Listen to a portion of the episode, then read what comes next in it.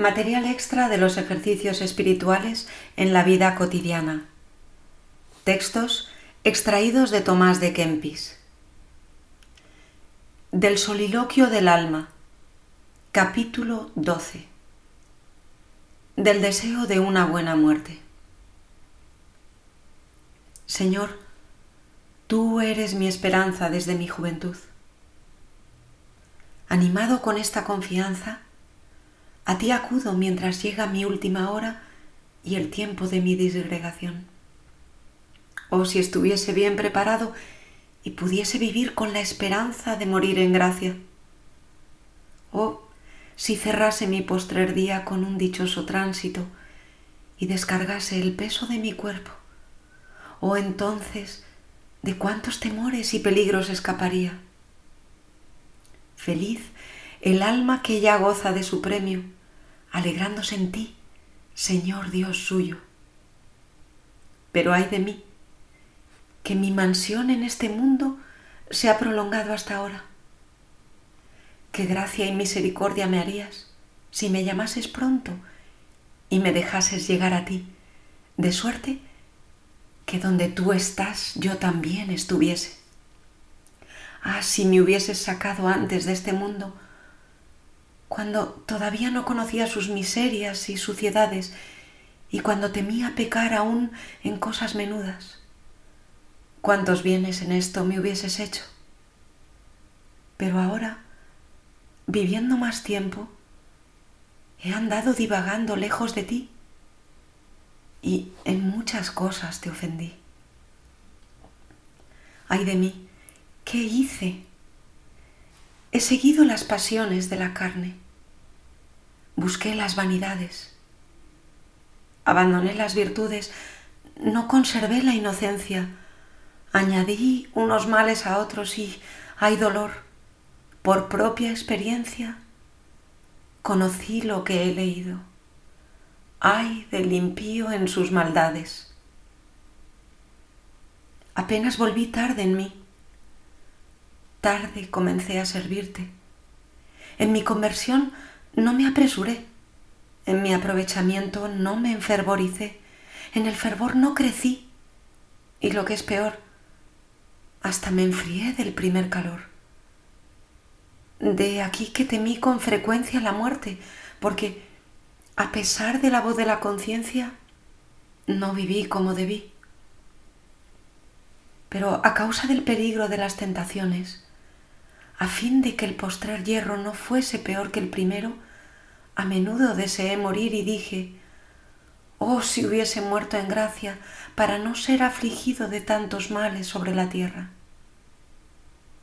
O si Dios se dignase sacarme oportunamente y pusiese fin a todos mis trabajos, qué bien sucedería entonces. Empero, en tu voluntad están puestas todas las cosas, Señor. Si determinares hacer lo que pido, se hará al punto. Si no, hágase tu voluntad. Puedo insinuarte mi deseo y las calamidades que padezco, no como si no las supieses, sino para dar algún alivio a mi alma con semejante habla. Sé que todavía no estoy bien preparado, pues mi conciencia todavía teme en gran manera. Y qué maravilla si yo temo siendo pecador, cuando muchos santos padres temieron siendo tan diversos tus juicios de los nuestros. Pero ¿cómo me prepararé para la muerte? Ciertamente, convendría que me preparase mejor para aquel día, el cual no sé si será hoy o mañana. Renovaré más firmemente mis propósitos. Lloraré amargamente mis negligencias pasadas, me sacrificaré del todo a ti y me encomendaré para siempre a tu misericordia. Señor Dios mío, en tu misericordia se apoyan todas mis obras, y mis méritos son de ningún valor si no me asiste tu inmensa piedad y misericordia. y esta es mi esperanza y toda la confianza mía. Pero, ¿qué es lo que sucede con la conciencia buena e inmaculada? ¿Qué dice el alma devota y casta? Ven, dice Señor Jesús, y no tardes. Perdona mis pecados, desata mis lazos, saca al preso de la cárcel, del pozo de la miseria y del lodo de las heces. Esperando te esperé. Atiéndeme y óyeme. No me dejes más tiempo en este mundo. Ya basta el que ahora he empleado, que he andado desterrado tanto tiempo, que no merecí gozarte ni pude contemplarte cara a cara. Concédeme ahora gozar del deseado gozo, que no se acaba con ningún término ni se anubla con ningún tedio. Muéstrame tu rostro, que los ángeles ven siempre.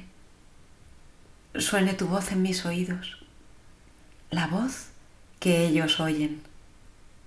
Ven, Señor Jesús, y quítame de esta tierra extraña, llama al desterrado a su patria y al caído restituye a su primer estado. Ven, Redentor bueno, hazme partícipe de tu eterna gloria. Ya es tiempo de que yo vuelva a ti. Váyale bien a mi espíritu que te encomiendo, y la carne descanse en la esperanza de la resurrección para ser resucitada en el último día. Pues donde quiera que fuere escondida, no podrá estar distante ni ser desconocida.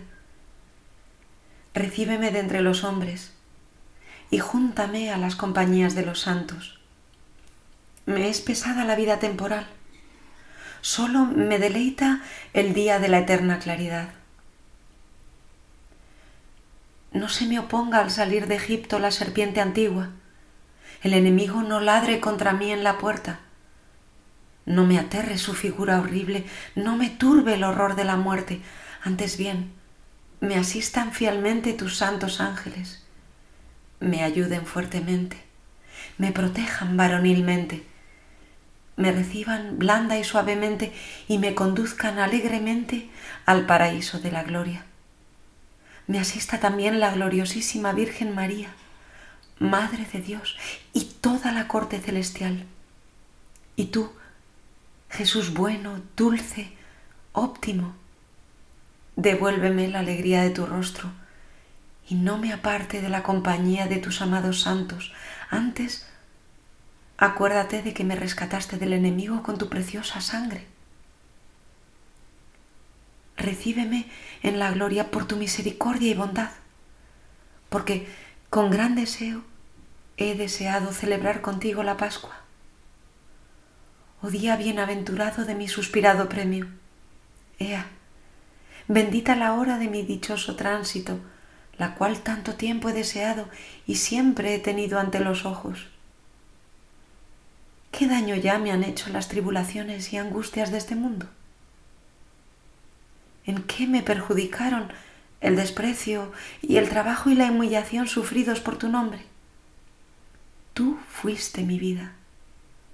Ahora al morir serás mi ganancia y mucho mejor me será el estar contigo en el reino. A ti se ha dada la gloria y la alabanza, porque eres vida de los que viven, esperanza de los que mueren, salud y descanso de todos los que a ti llegan. Ave María y adelante.